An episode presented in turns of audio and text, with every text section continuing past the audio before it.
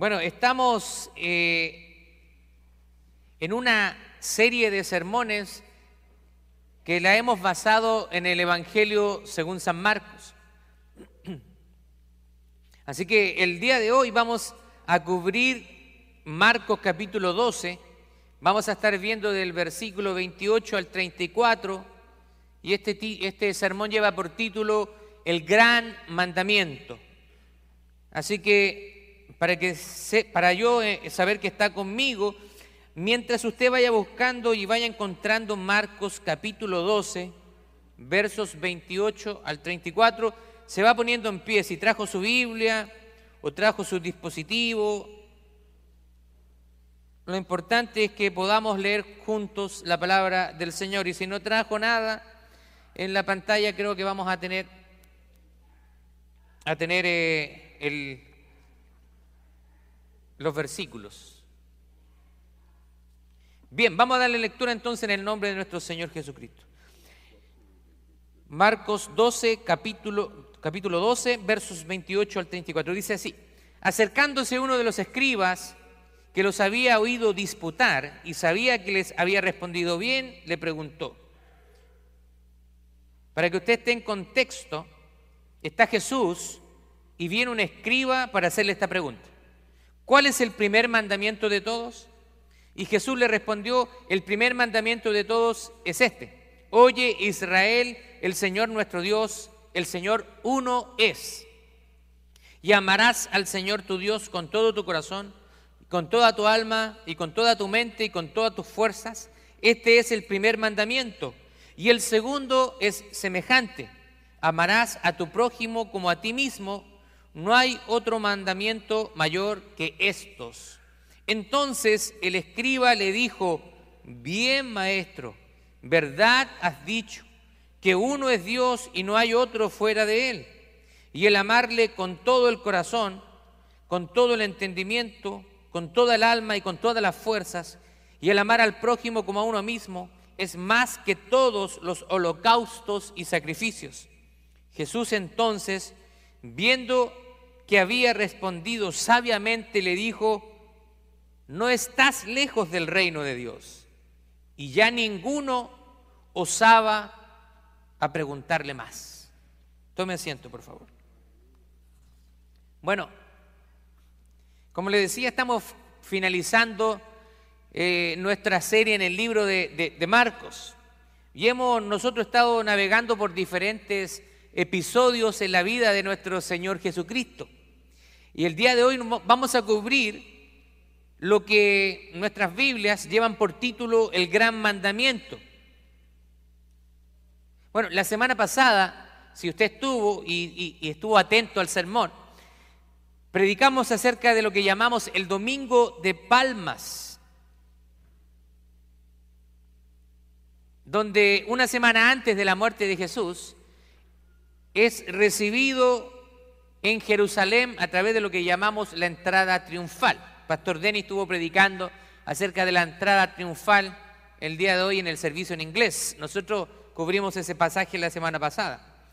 Y hoy justamente se conmemora ese día, por eso usted va a ver atrás algunas ramas. Porque en este día se conmemora cuando Jesús entró a Jerusalén una semana antes de ser crucificado. La próxima semana nosotros vamos a estar celebrando el domingo de resurrección, lo que llamamos la Semana Santa o la pasión de nuestro Señor Jesucristo. Los últimos días antes de su muerte y de su resurrección. Bueno, eh, el pasaje que vamos a ver ahora, Jesús está hablando acerca del gran mandamiento, un poco interrogado por muchas personas. Habían personas que se acercaban a Jesús y le hacían preguntas. Muchas de esas personas que se acercaban a Jesús eran personas bien intencionadas. Significa que se acercaban a Jesús para preguntarle honestamente. Querían conocer acerca de las cosas del Señor. Sin embargo, también habían otras personas que buscaban atraparlo en, en algún error o alguna contradicción. Pero nosotros vemos que la, sabiduría de Jesús los dejaba asombrados. Y el último versículo que nosotros acabamos de leer dice que ya nadie osaba preguntarle más. Oye, no, a este no hay que preguntarle porque tiene una sabiduría, mejor no meterse con Jesús. Pero este escriba que estaba acá estaba preguntando probablemente con una mala intención, tratando de exponer de pillarlo. Y esto me hace recordar a veces cuando en nuestra vida cristiana dice la palabra de Dios que hay una nube de testigos alrededor de nosotros. Entonces en nuestro hogar, en nuestra familia, en nuestro trabajo, la gente que nos rodea, saben que nosotros somos cristianos y siempre andan buscando por dónde te pillan. ¿Le ha pasado a usted? Usted comete un error y esas personas que están buscando, ah, te equivocaste y tú eres cristiano.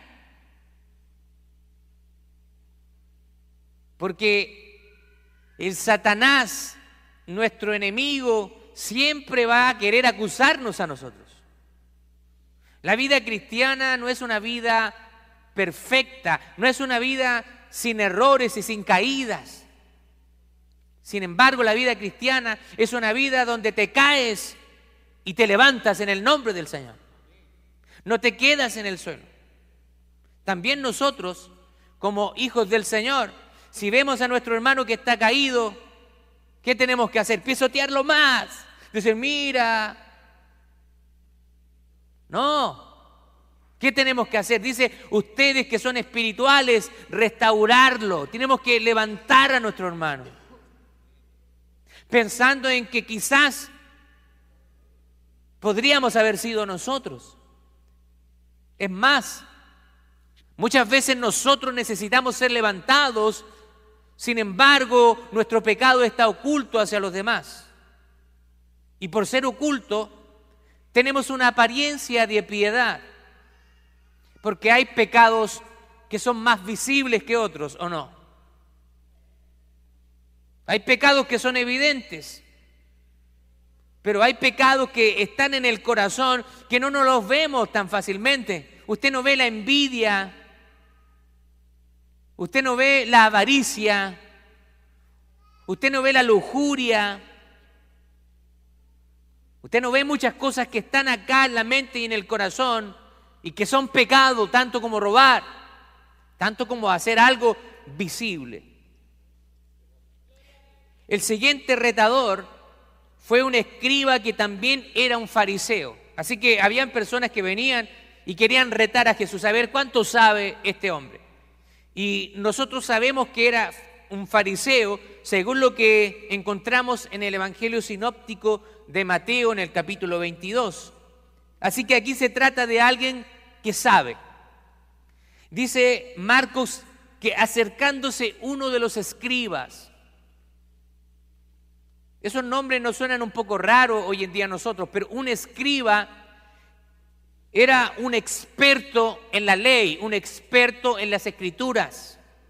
Eran personas que escribían y copiaban, muchos de ellos, los copistas, y también se interiorizaban, eran expertos en la ley.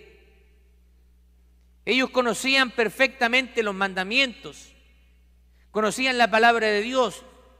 Es más, ellos memorizaban la palabra de Dios. Así que hay cosas que probablemente no sean de ejemplo para nosotros, sin embargo otras no. Hoy en día es fácil memorizar canciones, es fácil memorizar coreografías de TikTok, sin embargo nos cuesta memorizar la palabra de Dios. Hay un tema de disposición también en el corazón. Ahora, los escribas habían determinado que los judíos estaban obligados a obedecer, escúcheme bien, 613 preceptos de la ley, 365 preceptos negativos y 248 preceptos positivos.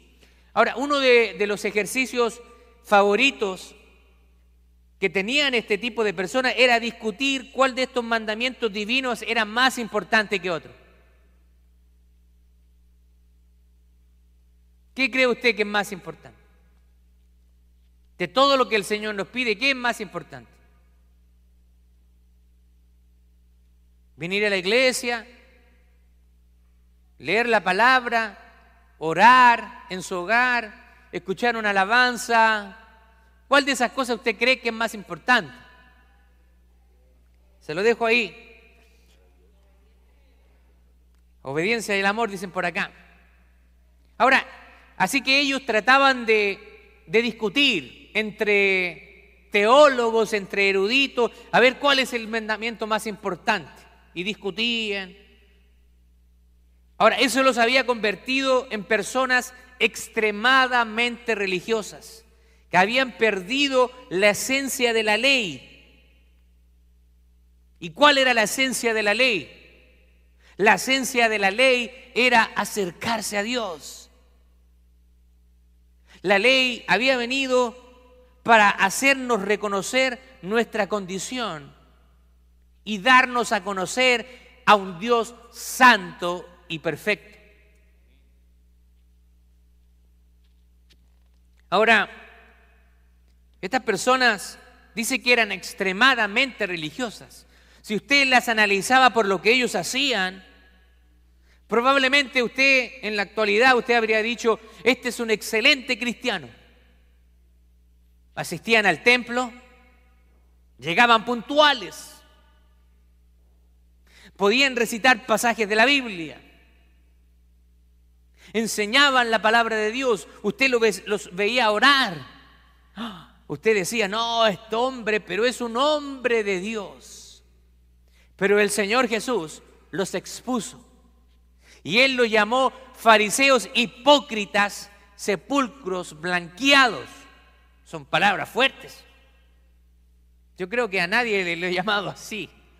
Jamás. Pero ¿qué nos hace ver esto? que muchas veces nosotros nos fijamos en lo externo, pero Dios no mira las apariencias, sino que Dios mira el corazón. Nosotros creemos que agradamos a Dios solo externamente y a veces ponemos un desbalance entre lo externo y lo interno. Por eso que aprendimos una religiosidad que se ha transmitido en la iglesia hispanoparlante. Cuando tú te convertías al Señor, cuando llegabas a ser un cristiano, la iglesia te enseñaba que tú tenías que cambiar tu manera de vestir. Las mujeres estaban obligadas a utilizar faldas y los hombres teníamos que usar corbata porque esa manera de vestir nos santificaba. ¿Te parece familiar eso? Ahora, por supuesto que la manera de vestirnos debe también reflejar nuestra santidad.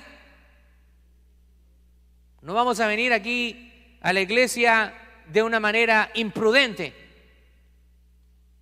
de una manera poco decorosa, pero muchas veces nosotros ponemos eso en un gran énfasis por sobre lo que está dentro del corazón.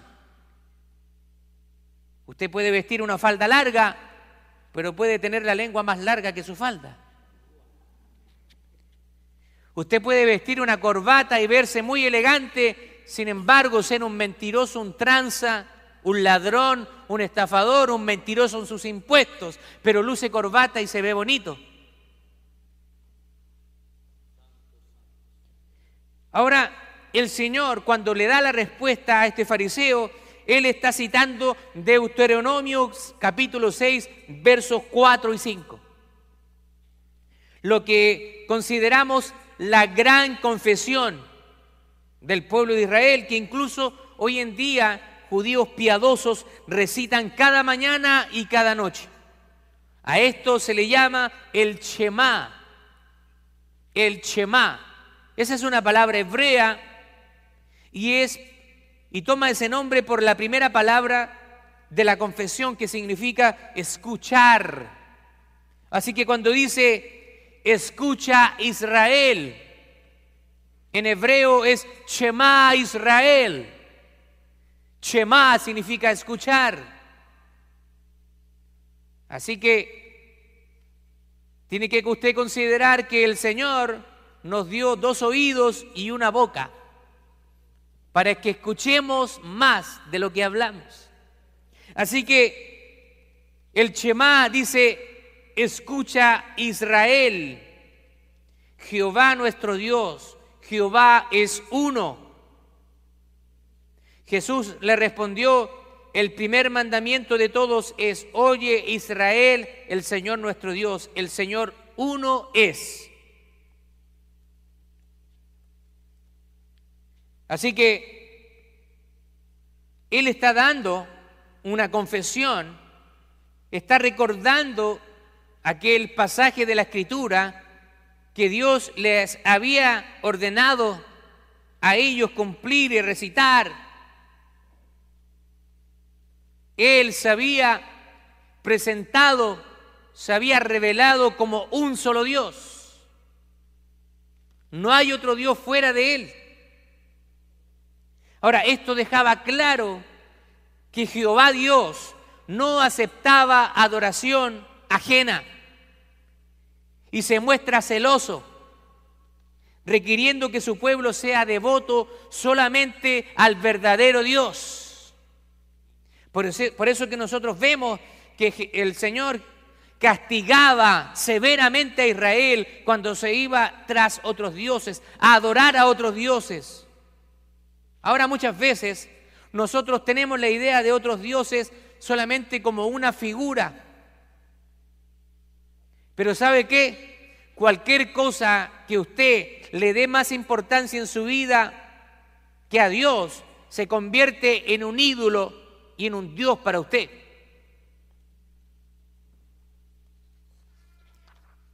Ahora también el Señor continúa y cita Levíticos capítulo 19, verso 18, que enfatiza el amor al prójimo.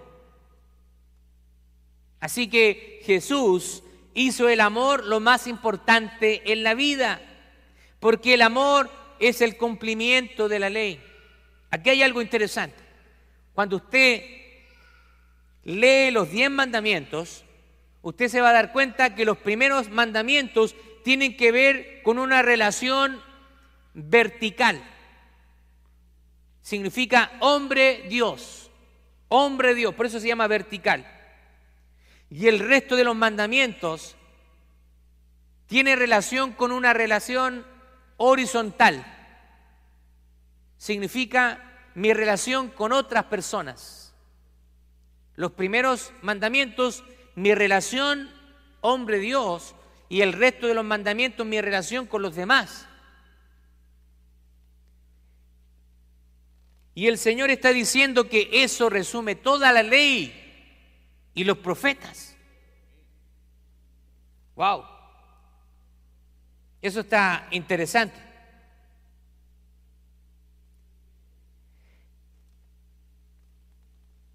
Si amamos a Dios, experimentaremos su amor interior. Y también vamos a expresar el amor hacia otras personas. Nosotros no, vivimos por reglas, sino vivimos por una relación, por una relación amorosa con Dios que nos permite tener una relación también amorosa con los demás, a pesar de nuestras diferencias.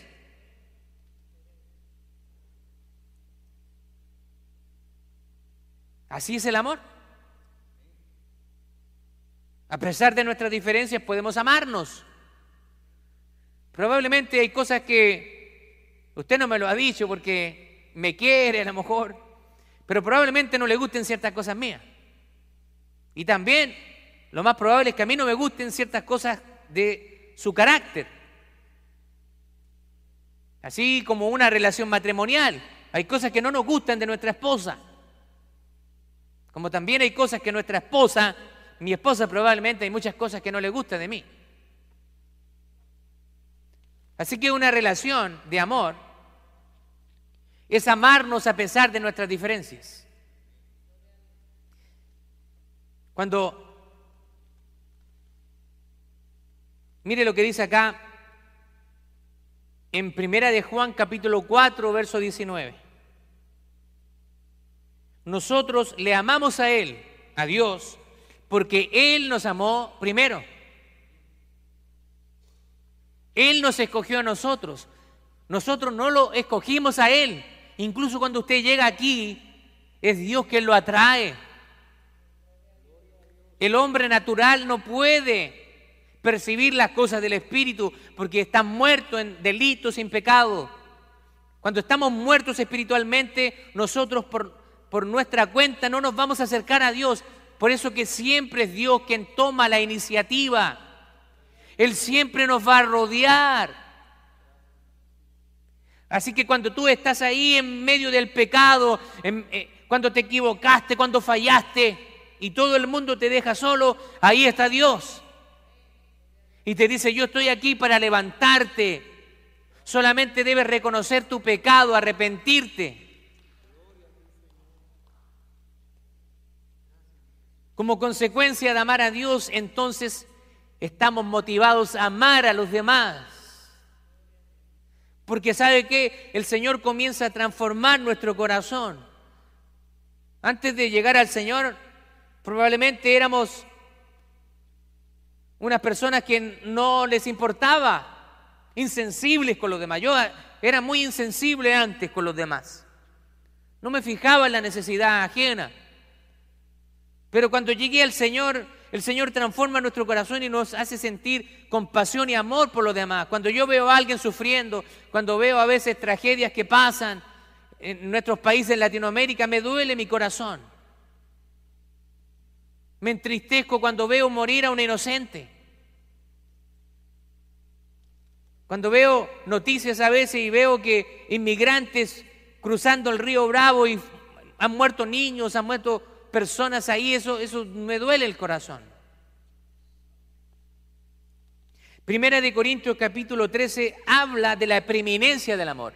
Dice, si yo hablase lenguas humanas y angélicas y no tengo amor, vengo a ser como metal que resuena y címbalo que retiñe. Y si tuviese profecía, entendiese todos los misterios y toda ciencia, y si tuviese toda la fe, de tal manera que trasladase los montes, y no tengo amor, nada soy.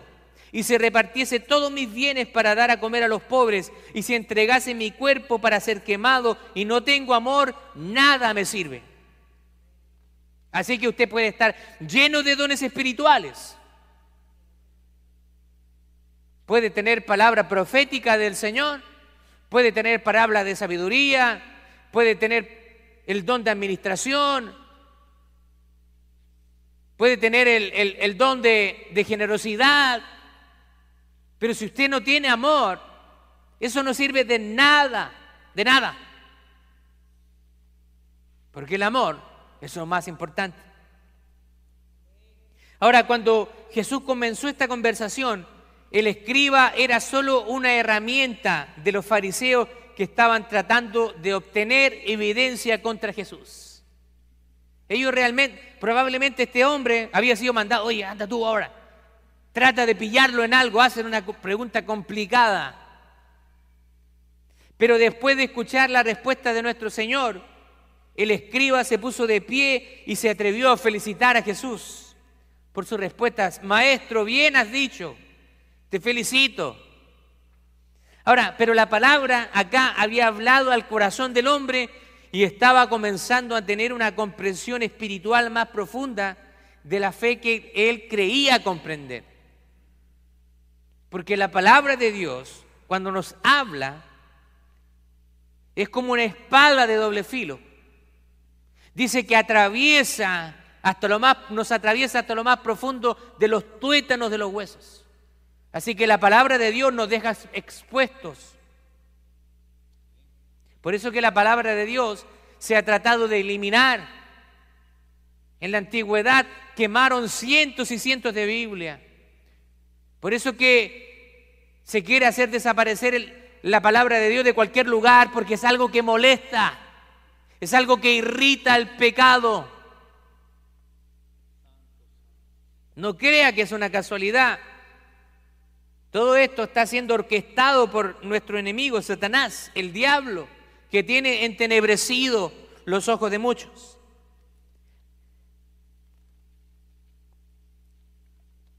Ahora, incluso cuando nosotros consideramos las escrituras del Antiguo Testamento, estas escrituras enseñaron que había más en la religión judía que ofrecer sacrificios y guardar la ley.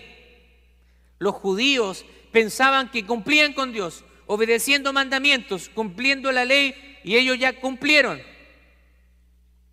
Como se dice, ya la hice.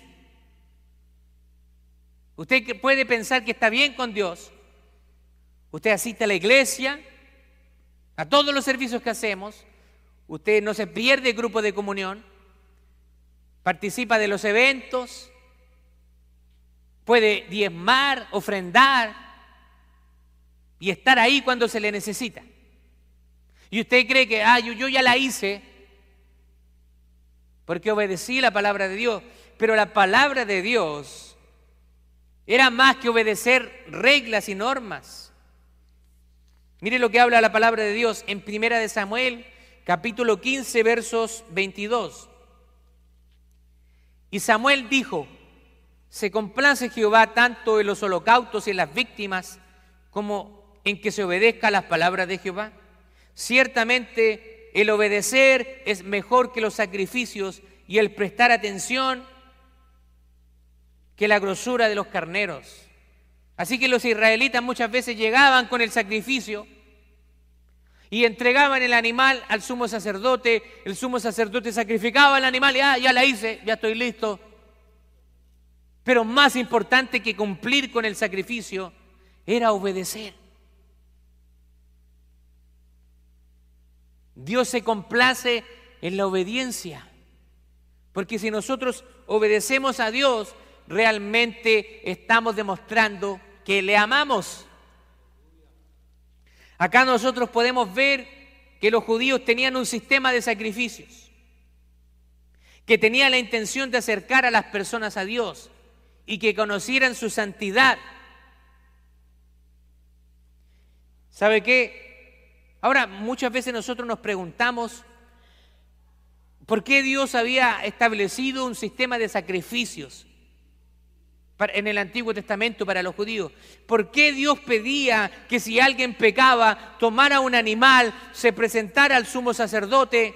El sumo sacerdote tomaba el animal, la persona tocando el animal, mirando lo que hacía el sumo sacerdote, el sumo sacerdote degollaba el animal, chorreaba la sangre en el altar es una imagen fuerte. No sé, los que probablemente los que tengan experiencia en el campo, ustedes han visto cuando a veces matan a algunos animales, es algo fuerte. Se ponen a gritar, le salta sangre por todos lados. Es una imagen fuerte. El Señor estaba enseñando a su pueblo que el pecado es algo grave y que el pecado requiere derramamiento de sangre. Porque sin derramamiento de sangre no se hace remisión de pecados. Por eso el Señor estaba preparando al pueblo para que un día viniera el Mesías, el Salvador, y entregara su propia sangre en rescate por muchas personas. ¿Sabe que nuestra salvación fue pagada por Jesús. El precio de nuestra salvación fue la muerte de Jesús, crucificado, azotado, abofeteado, escupido, atravesado con una lanza en su costado y ya no había sangre, sino que salió agua de su costado. La muerte de Jesús, la muerte de un hombre santo, justo, puro, sin mancha ni pecado, eso fue el pago por nuestro pecado. Nosotros merecíamos la muerte.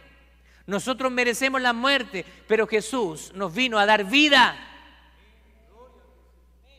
Porque Él no nos da lo que merecemos. Porque Él es un Dios misericordioso.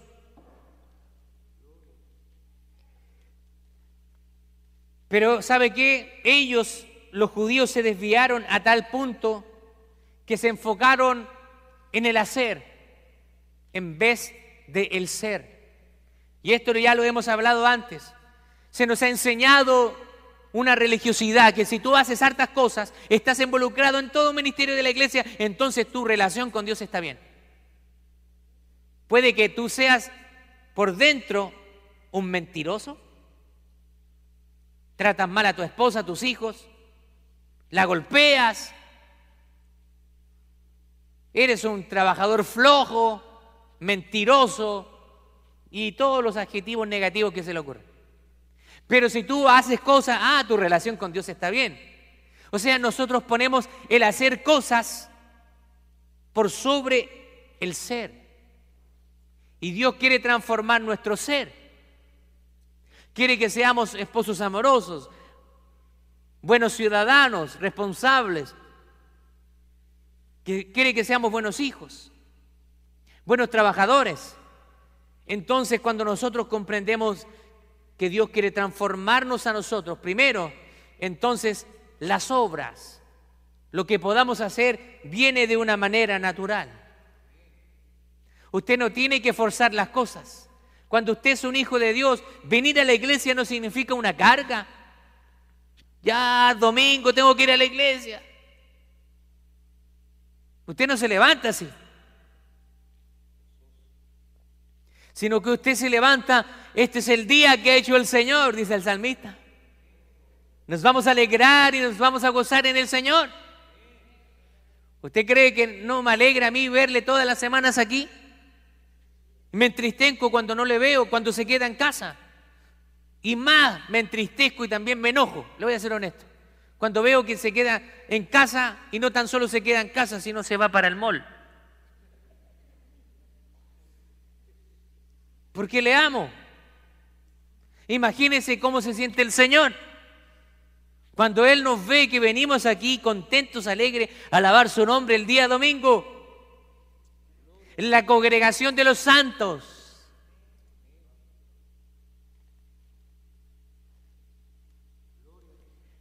Ahora podemos ver que este hombre, dice el Señor, que no estaba lejos del reino de Dios. Pero, ¿qué significa cuando una persona no está lejos del reino de Dios? ¿Qué significa eso? Mira, el Señor le dice al fariseo, no estás tan lejos tú. Exactamente. No estás tan lejos, pero en otras palabras significa, mira, no estás, no estás aquí. O sea, no estás tan lejos, pero estás lejos. O sea, o soy o no soy. Un día sí y un día no. El Señor no quiere ese tipo de personas. Un día sí, un día no. Dice que aquel que retrocede para mirar el arado no es digno de ser su discípulo. Él quiere todo de ti, todo. Él no quiere solo una parte, Él no quiere solo un día, aunque este es el día que nos reunimos como pueblo de Dios, pero Él no quiere solo un día, Él quiere que tú tengas una relación con Él lunes, martes, miércoles, jueves, viernes, sábado y domingo. Él no quiere un par de horas acá en la iglesia, Él quiere toda tu vida, Él quiere que tú tengas una vida consagrada a Él en todo lugar. ¿Qué significa que Él no estaba, mira, tú no estás tan lejos, pero no estás aquí? Significa que Él estaba enfrentando la verdad con honestidad y no está interesado en defender una línea de partido o incluso sus prejuicios personales. Muchas veces nosotros nos obstinamos en defender tradiciones, en cosas que aprendimos, pero cuando alguien viene a la palabra de Dios y nos enseña que es incorrecto, no estamos dispuestos a dejarnos enseñar. No, a mí me, enseñaron así, pero mira, estás equivocado. No, pero yo quiero quedarme así. Hay personas que son así, no son enseñables, pero los discípulos del Señor debemos ser personas enseñables, que nos dejemos enseñar. Yo he, hablado con algunos hermanos que han aprendido mucho acá en nuestra iglesia, gracias al Señor. Han aprendido y, hemos compartido algunas eh, experiencias, algunos testimonios. Hace un tiempo atrás recuerdo que tuvimos una tuvimos una serie que le llamábamos le llamamos textos fuera de contexto. Entonces hablamos de algunas cosas que se dan en, la, en la iglesia hispanoparlante que son erróneas, como por ejemplo el usar la sangre de Cristo como un instrumento para reprender al diablo. Te reprendo, diablo, con la sangre de Cristo. ¿Ha escuchado eso? Lo hacíamos cuando no teníamos mucho conocimiento. Oh Señor, protégeme, cúbreme con tu sangre. ¿Dónde está eso en la Biblia? No sale en ninguna parte. Si usted todavía está pensando, oh, bueno, pero yo lo hago, o yo sé que es así, lo reto a que me busque el versículo bíblico donde sale eso. Porque la sangre de Cristo, dice Primera de Juan, que nos lava y nos limpia de todo pecado. Así que la sangre de Cristo es para lavarnos y limpiarnos de nuestros pecados. Pero nos, nos han enseñado mal. Pero no importa. Si usted ha sido enseñado mal en algunas cosas, puede volver a aprender. Cuando yo comencé a estudiar en el seminario, el Señor me confrontó con muchas ideas que yo tenía. Pero cuando me vi confrontado con la palabra y me di cuenta que muchas de las cosas que yo pensaba o que hacía no tenían ningún fundamento bíblico, tuve que reaprenderlas. Me costó, sí, porque a veces somos orgullosos. No queremos sacar, erradicar, extraer esas enseñanzas. Nos queremos quedar con ellos, pero tenemos que ser honestos con la palabra de Dios tal como este, este fariseo y escriba fue honesto en este momento.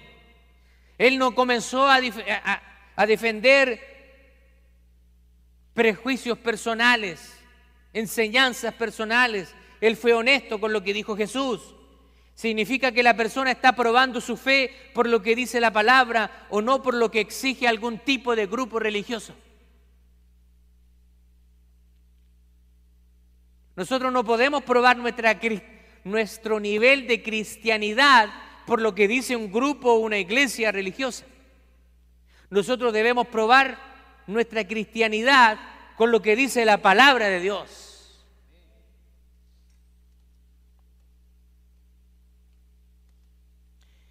Ese es el tipo de sinceridad que busca el Señor, que dejemos a un lado los prejuicios y que seamos honestos con nosotros mismos al ser expuestos a la palabra de Dios. Porque la palabra de Dios nos va a confrontar. Si tú no te has casado y estás en convivencia libre, la palabra de Dios te confronta.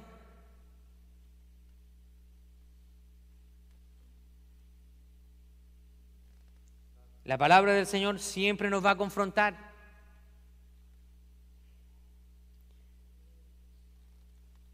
Las personas cercanas al reino de Dios tienen el coraje de defender lo que es la verdad.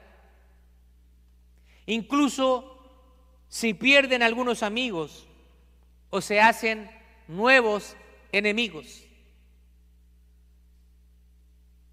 Cuando usted comienza a defender la verdad, va a perder amigos, va a perder familia,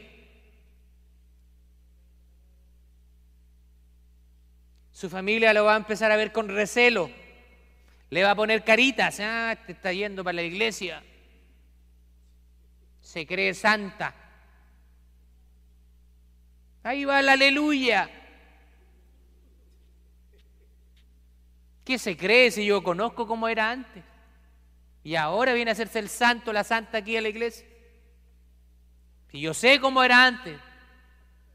Pero el Señor le dice, pero yo he creado una nueva criatura. Porque las viejas cosas pasaron y aquí todas son hechas nuevas. Gloria a Dios. Pero el enemigo, el diablo siempre va a querer recordarnos nuestro pasado. Mira, esto fue lo que tú hacías, lo que tú hiciste. Y usted dígale, sí, no niego que era así, pero ahora soy una nueva criatura en Cristo Jesús. Y si el Señor no nos condena, nadie nos puede condenar. Porque Pablo le dice, no hay condenación para los que estamos en Cristo Jesús. Ya no hay condenación sobre nosotros, no hay argumento contra nosotros. Vamos con algunas conclusiones finales para cerrar este sermón. Vamos a ver algunas aplicaciones para la vida. Primero, debemos defender la verdad con gracia y amor. El amor y la gracia van de la mano. Segundo, demostrar el amor de Dios y el amor nuestro a los demás. Porque es fácil decir, Dios te ama a un hermano así que de repente medio rebelde, un hermano una hermana medio creída. Cuando lo miramos así, ¿cierto? Dios te ama. Y en el fondo estamos diciendo, pero yo no. Pero el Señor nos dice que nosotros también tenemos que amar a pesar de nuestras diferencias. ¿Sí o no? Mi esposa me ama. Bueno, por lo menos es lo que me dice. Yo sé que me ama porque me ha soportado hasta aquí. Y yo también la amo. Por eso que he estado dispuesto a cambiar mi color de cabello por ella. El amor de Dios es más grande. Y cuando nosotros recibimos el amor de Dios, entonces Dios nos capacita para amar a otras personas. Incluso cuando esas personas nos hacen daño, usted los mira con una mirada misericordiosa, sabiendo que necesitan más de Dios que probablemente usted. Mateo capítulo 5, verso 44 dice, pero yo les digo, amen a sus enemigos, bendigan a los que los maldicen. ¡Wow! Mire lo que el Señor nos está pidiendo. Pero nosotros no, no, queremos hacer esto porque alguien nos hace algo y en el mundo hay un dicho que dice, el que me la hace, ah, se la sabe,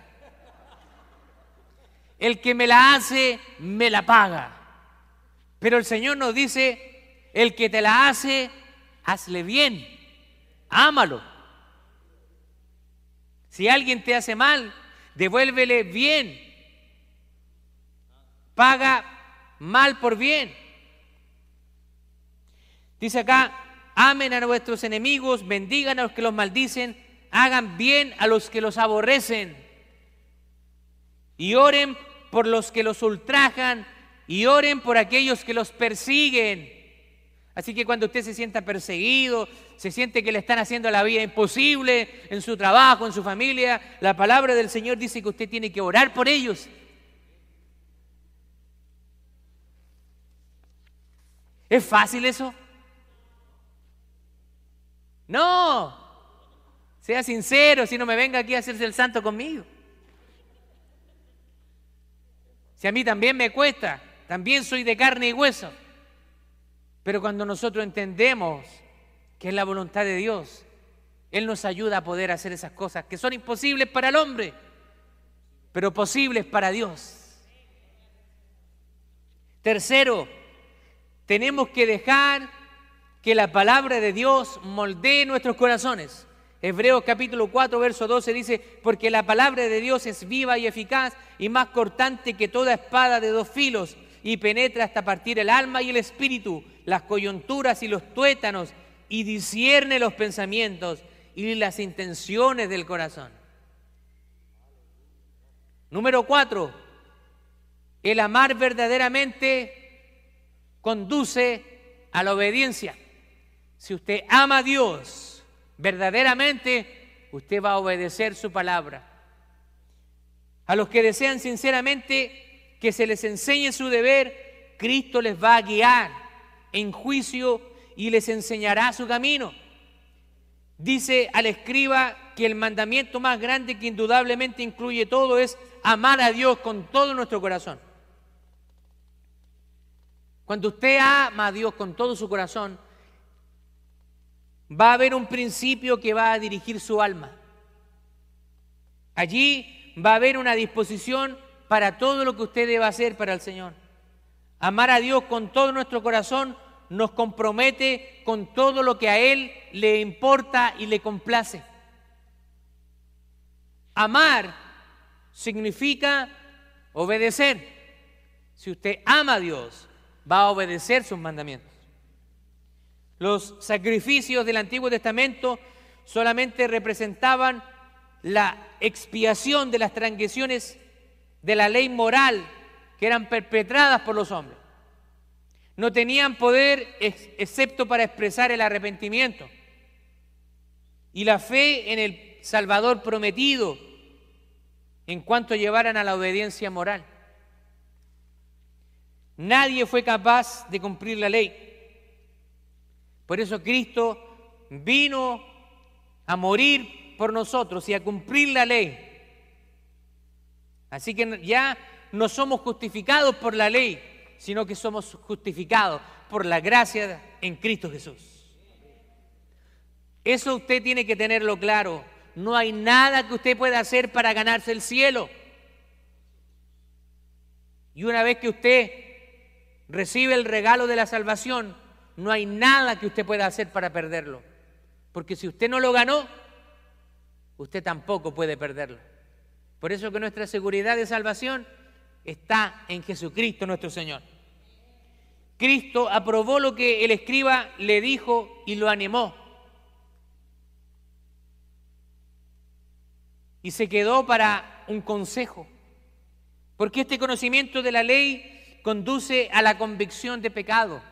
Conocer la palabra de Dios nos conduce a saber lo que Dios le agrada y lo que no. Nos conduce al arrepentimiento, a describir, a descubrir que necesitamos recibir la misericordia de Dios y entender que el camino de la justificación solamente viene a través de Cristo Jesús. Así que cuando usted vea que hay personas que quieren justificarse, quieren alcanzar la salvación por algunos actos, eso para el Señor realmente no es importante. La obediencia es más importante. En mi país hay un santuario cerca de la capital de Chile donde hay una procesión que se hace cada año. Las personas hacen votos en ir a ese lugar, algunos caminando, algunos caminando de rodillas, pensando en que maltratando sus cuerpos van a recibir la gracia del Señor. Pero solamente nosotros podemos recibir la gracia del Señor a través de una acción. Y esa acción se llama arrepentimiento. Si usted se arrepiente de corazón, entonces la gracia de Dios lo va a cubrir y lo va a levantar de donde quiera que usted se encuentre. No importa con qué usted, usted esté luchando ahora mismo, pero Dios, en su infinita misericordia, va a perdonarlo, va a limpiarlo de todos sus pecados y va a hacerlo un hombre y una mujer libre para su gloria. Póngase de pie, por favor. Mientras oramos, vamos a dejar lugar al grupo de alabanza. Padre Celestial, te damos muchas gracias. Señor, ayúdanos a poder comprender este gran mandamiento y el cómo también ponerlo en práctica de la mejor manera, Señor. Si te amamos verdaderamente, que podamos mostrar amor hacia los demás, para que ellos conozcan de ti, Señor. ¿Cuántas familias necesitan que Cristo reine en sus vidas? ¿Cuántas familias están sufriendo violencia intrafamiliar? maltrato físico, psicológico. Están sufriendo, señores, adicciones, drogas, alcohol, adicciones sexuales, pornografía, masturbación. Señor, pero Tú has venido a, darle al hombre vida abundante. Una vida, Señor, llena. Señor, ayúdanos a poder nosotros compartir la palabra, compartir el mensaje de salvación con aquellas personas perdidas, aunque muchas veces nos hayan hecho daño, que nosotros podamos ir a entregar una palabra de aliento, una palabra de consuelo. Y ellos serán transformados, Señor, y tocados, porque no van a entender cómo si ellos nos han hecho algún mal, nosotros venimos a hacerle bien. Y eso los acercará a ti, Señor. Bendícenos, Señor en el nombre de Jesús. Si alguien quiere presentar su vida en este momento, donde quiera que usted esté ahí sentado en su lugar, está de pie, entréguele su corazón al Señor. Si usted quiere tomar una decisión por Cristo en esta hora, hágalo, dígale ahí en su, en su lugar, Señor, perdóname, límpiame de mis pecados, Señor, hazme tu hijo, hazme una nueva criatura. Si usted le, le dice esas palabras de corazón, y con entendimiento Dios ahora viene y lo perdona y lo sella con su espíritu. En el nombre de Jesús. Amén.